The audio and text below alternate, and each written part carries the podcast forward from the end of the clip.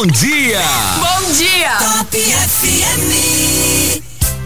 Hoje eu vou conversar com o vereador aqui de Bauru, Eduardo Borgo, ele que é, na semana passada já conversou com a gente, né, falando sobre aí a, a CEI da Covid, como está sendo chamada, foi aberta nessa segunda-feira e os trabalhos já começaram, né, Borgo? Nessa terça-feira mesmo já teve reunião e como é que estão sendo aí as tratativas e como é que vocês vão dar andamento para essa comissão especial de inquérito. Bom dia, Borgo. Bom dia, Eduardo. Bom dia a todos os ouvintes da Top FM. Então, nós tivemos a reunião, que foi aprovado, fizemos a nossa primeira reunião e ficou estabelecido um cronograma que agora até o, a apresentação do relatório, né? Nosso que vai ser dia 8 de julho, nós vamos ter todas as terças-feiras eh, reuniões com a convocação dos servidores públicos e o convite de algumas pessoas que não podem ser obrigadas, né, convocadas a participar, Certo. mas nós iremos convocar. Por exemplo, dia 18 agora, estamos mandando convite para representantes dos Sim Comerciais, do Sim Comércio, da FIB, e assim nós vamos ouvir secretário da Saúde, da Administração, Finanças, enfim, todas as pessoas envolvidas, né, nessa questão da pandemia. Tem os reflexos tanto na área da saúde, econômica, eh, administrativa. Então temos aí bastante, um trabalho muito eh, árduo aí pela frente nesses próximos dois meses que podem ser eh, prorrogados e provavelmente terá necessidade pela quantidade de informações, de requerimentos que fizemos. Eh, nós apresentamos um plano de trabalho, né? Certo. O nosso regimento interno não obriga, ah, aliás, não tem nem previsão de plano de trabalho. Geralmente, quando é instalada uma FEI, os vereadores convocam algumas autoridades, alguns secretários e ali vai eh, tramitando, né? Novas informações vão surgindo, aí vão eh, sendo convocadas novas pessoas. Mas nós apresentamos aqui, até com base na, no regimento interno do Senado, né? Pela FEI que está tendo lá, apesar que aquilo lá está virando um, circo, É, né? é verdade, A intenção nossa aqui é séria, é diferente. Mas, é, nos mesmos termos, nós apresentamos um plano de trabalho aqui de 16 laudas, né, 16 páginas, o, o- o rito que a gente pretende seguir e o objetivo dessa CEI. Até para que as pessoas que venham a participar, a depor, a prestar informações, tenham uma noção aí do qual que é a ideia dessa comissão, dessa CEI. Eu imagino, né? Porque assim, como você usou muito bem aí, até para as pessoas entenderem como é que funciona, a- a- o trabalho da SEI tem chamado aí, são oitivas, né? O termo é esse, oitivas, mas que são chamadas as pessoas para darem as suas explicações. Então eu imagino aí que dentro desse, desse plano de trabalho de vocês deve estar aí o Gazeta, o Dr. Sérgio, né, também. É, é isso, vocês vão convidar essas pessoas para prestarem depoimento. E até também, você falou, né, que não é só 2020, 2021. Então, vem a Suelen também, né, doutor Orlando, quer dizer, todo esse pessoal deve ser ouvido por vocês, é isso, né? nós vamos eh, convocar o Dr. Sérgio, né, que ele não é mais secretário de saúde, Isso. mas ele é servidor público É. ainda municipal. Então, com certeza, o- inclusive os últimos que iremos convidar Uhum. será ah, no dia 29 do 6, às 14 horas, vai ter o convite para a prefeita Suelen Rosim, Certo. e às 16 horas do dia 29 do 6, do ex-prefeito Clodoaldo Armando Gazeta. Muito bem, e aí, em cima disso, ah, o, o principal, né, Borgo, para a gente ter uma ideia né, do que vocês estão fazendo é saber onde é que foram investidos esses recursos. Porque a gente sabe que, infelizmente, no país teve muito, mas muito administrador público que usou o dinheiro de maneira errada, né? É, existe o site da transparência, tá? É obrigação de todas as prefeituras, estado, enfim, é, aonde vem descritos os gastos, tá? Mas nós não temos ali, principalmente o cidadão comum, É. condições de olhar ali naquele site e ver se teve alguma irregularidade. Porque vai estar escrito lá, por exemplo, comprou 80 mil máscaras, um exemplo, tá? ao preço de 4 reais. Aí você vai lá comprou 50 mil máscaras ao preço de 1,92. Aí você olha e você fala, poxa, menos da metade do preço. É. Então a gente, mas a gente não tem condições de saber se aquilo lá realmente tinha um preço mais barato, às vezes porque comprou numa quantidade maior, ou porque às vezes a realidade do mercado era aquela. Então precisa de um profissional ali, de técnicos naquela área. Por isso que pedimos até quem puder nos auxiliar. A gente não, não, não- não tem previsão orçamentária nenhuma para contratar auditoria externa, nada. Certo. Nós temos um consultor financeiro da Câmara Municipal que vai nos auxiliar. Também vamos pedir o apoio do Sindicato dos Contabilistas, da OAB, quem puder nos auxiliar nesse sentido.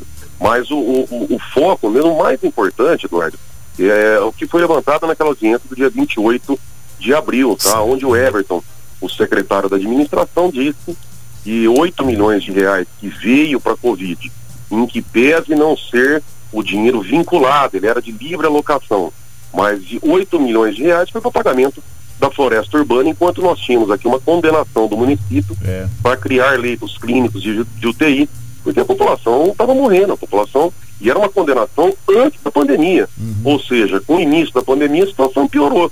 Tá? Então nós entendemos ali em que pese ter a obrigação de pagar o precatório, certo. mas poderia, quem sabe, ter encontrado outra saída de parcelamento, de suspensão, de recurso judicial. Agora, é fato que existia uma ordem, é, uma sentença com trânsito em julgado, ou seja, não cabia mais recurso para o município criar leitos clínicos de UTI, uhum. que a população estava morrendo sem atendimento à saúde, e o município, ao invés de criar esses leitos, pagou ali 8 milhões em, em precatórios da floresta urbana, 9 milhões nos demais precatórios. Agora, não é um, um julgamento, sabe? Isso aí é uma linha de investigação onde os envolvidos vão ter o direito ali de, de se explicar, de passar para a população. E é o que eu falei na tribuna. É, se ficar comprovado no final que foi tudo certo, tudo correto, não teve nenhum problema, uhum. poxa, quer um atestado de idoneidade melhor do que esse? Sim. não, tá tudo certo, não teve. Agora, obrigação nossa, enquanto vereador, é investigar. Nós temos que investigar. Já pela Constituição, a competência dos municípios para legislar é tão pequena, são tão poucos assuntos que nós temos, se nós deixarmos de, de, de fiscalizar, de investigar os atos do executivo, é qual seria a função que sobra para o Poder Legislativo? Pois é. E, e, você comentou uma coisa muito interessante na sua fala, um pouco antes, quando você citou o exemplo das máscaras. Nós tivemos, né, Borgo, no, no, no ano passado, principalmente, esse preço de respiradores que foi um negócio absurdo. E, e aí, né, a, a muitas prefeituras, não sei se não tinham poder de negociação, sei lá, não foi montado um consórcio como foi agora aí, estão sendo montado para a compra de vacina pelas prefeituras. É, foi meio que goela abaixo esses respiradores. Negócio que custava aí, sei lá, 15 mil, foi para 40, 60 mil reais. Absurdo. Não sei se vocês também têm a intenção de saber é, esse, os preços de respiradores também. Não, aqui os respiradores que Bauru recebeu foram doações do governo doações, federal, é? tá? Não uhum. chegaram comprar. a comprar respiradores aqui. Nós vimos vários casos aí pelo Brasil, inclusive de pagar e não receber. Pois Mas é. não é o caso de Bauru, tá? Isso aí, e sinceramente, pelo que nós é, é, averiguamos aqui, nós fizemos uma leitura uhum. parcial, um dos assessores que trabalha comigo na Câmara Municipal é delegado de polícia aposentado, tem uma experiência Sim. grande. Eu também advogo na área criminal faz 16 anos a gente está acostumado com inquéritos, tá? com, com investigações. Pelo que nós avaliamos aqui por cima, primeiro olhar, a gente não encontra nada assim que tenha uma irregularidade que salta aos olhos, tá? alguma coisa assim que é, mais aquele, aquela situação, tem que investigar. Às vezes o contador é, ou um auditor, ele, na hora que ele começa ali fiscalizar, ele olha, principalmente em itens é, como máscara, álcool em gel, uhum. luvas, é, situações assim que é difícil você analisar se realmente foram distribuídas todas aquela, aqueles produtos, tá? Mas volto a dizer, não tem nada que a princípio chame assim alguma coisa escandalosa, que tem se tem estados, municípios que compraram lá é. é, centenas de respiradores por preços absurdos, tá? Então seria, é, não é a situação de Bauru. O que mais chama atenção é, na situação de Bauru é essa questão de pagamento de, de precatórios uhum. e além de outros fatos, por exemplo, quais as atitudes que foram tomadas para diminuir a aglomeração em ônibus. Ontem mesmo aconteceu uma situação que foi incluída, não está nesse plano de trabalho aqui, mas foi incluída na, no, no, eu na condição de relator, uhum. eu resolvi incluir. Existe uma lei estadual aonde permite que os pacientes é, é, de hospitais públicos, mesmo com Covid, recebam a visita de familiares. Certo. E é uma lei estadual que foi aprovada em julho do ano passado. E pelo que eu levantei aqui, essa lei não está sendo cumprida. Aí as pessoas falam, ah, mas tem risco de Covid. Tem o médico, a enfermeira, é, todo, todos os funcionários que trabalham lá no Covid têm risco de pegar Covid. Eu mesmo, que sou vereador, é, eu sou, Eduardo, sou obeso, eu sou hipertenso, já fui várias vezes em UTI Covid para fiscalizar. Tem a, a paramentação, tem lá é, máscara, né, N95.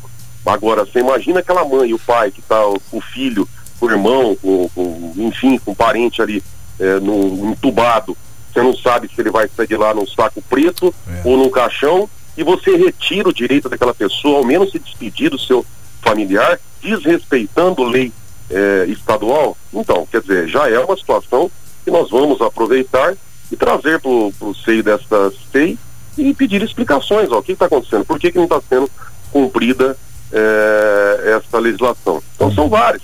A FERV, por exemplo, a Fundação Estatal Regional de Saúde, que recebeu lá 11 milhões para contratação de novos profissionais da saúde, nós vamos também levantar quais médicos, quantos médicos foram levantados, porque a reclamação é imensa nos postos que tem pouco médico, tem fila, reclamação de atendimento, enfim. Nós vamos, é, vai ter ó, só o plano de trabalho, Eduardo. Sim. É, já fiz aqui com 16 laudas, 16 páginas. Sim. Imagina o relatório dessa SEI, como é que não vai ser. Eu achei interessante também, Borgo, vocês é, nessa, nessa comissão ouvirem os representantes do comércio, porque ah, foi grande a luta né, do pessoal da área do comércio, porque aquela história de abre, fecha, fecha novo, depois abre, depois. É, depois aí esse ano a Suelen fez a, a, a, lei né, que transformava aí os serviços do comércio como serviços essenciais, depois veio o Ministério Público do Estado. Quer dizer, foi uma novela também aí terrível, não é? É, nós na Câmara, né, que foi de iniciativa da Câmara, nós transformamos vários serviços em atividades essenciais. Né? O Ministério Público já direto já pediu inconstitucionalidade e infelizmente aí o Tribunal de Justiça está os tribunais né, estão na linha dos governadores. Hoje quem está mandando no país é. são os governadores através de decretos. Tá? Rasgaram, é, é desconsideraram a Constituição Federal. É um, é um absurdo. Nós vamos pagar um preço muito sério lá na frente por essa decisão do Supremo, que o que tinha que ter ocorrido era o presidente da República, que foi eleito democraticamente, dar a linha eh, de enfrentamento da Covid. Uhum. Se ele errar, eh, tem pessoas que apoiam, tem pessoas que não apoiam, mas a gente tem que deixar de lado a política e olhar por um lado técnico. E se ele não tomar essas providências cabíveis, uhum. existe também a responsabilização desses representantes. Mas a partir do momento que você deixa na mão de governadores, como foi o caso aqui em São Paulo, é, foi uma política violenta que nós vimos que quebrou o estado de São Paulo, Eduardo. É isso, essa é a verdade.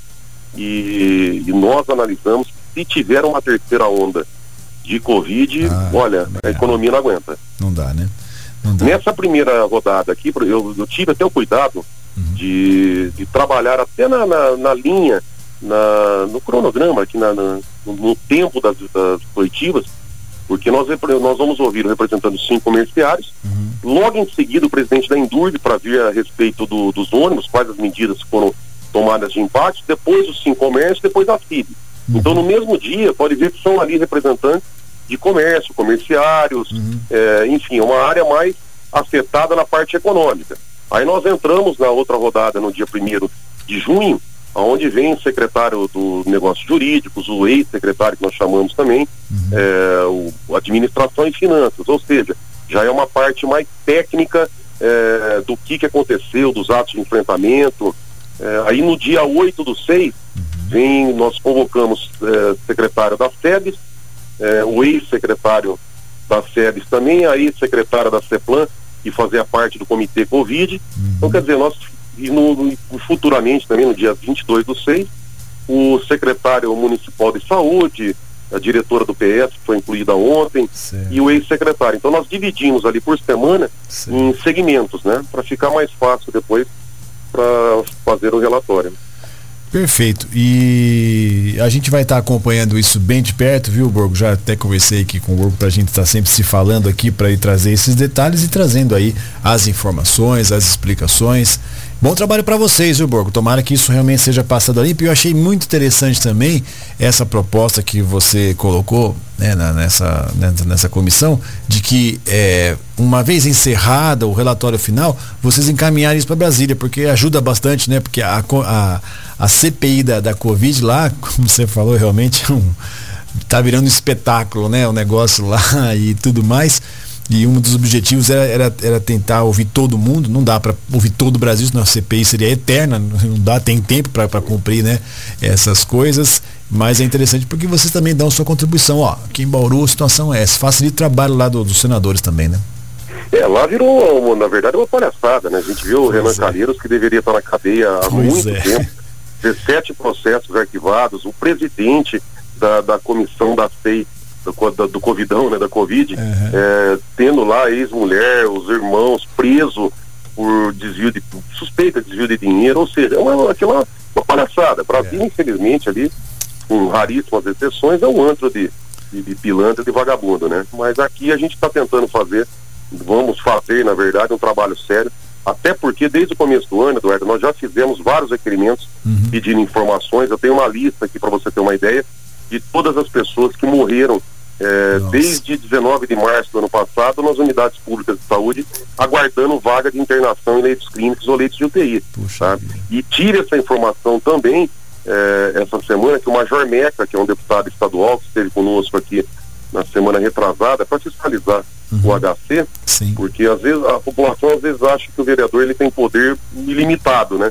Poxa, mas o estadual não está atendendo, está tendo problema no HC. O nosso, a nossa competência de, de, trabalho é em âmbito municipal. Certo. Então, quando entra nos serviços públicos estaduais, em prédios públicos do Estado, da União, é, ou é deputado estadual ou é federal.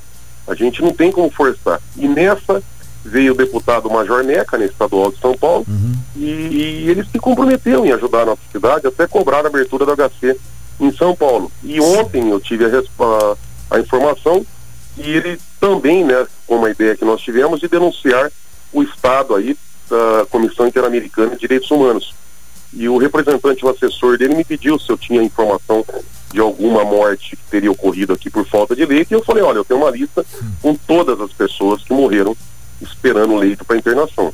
Então, o nosso trabalho, além do Senado que nós vamos encaminhar, além do Ministério Público, também vamos passar para o Major MEC para essa denúncia que vai ter na organização, na Comissão Interamericana de Direitos Humanos.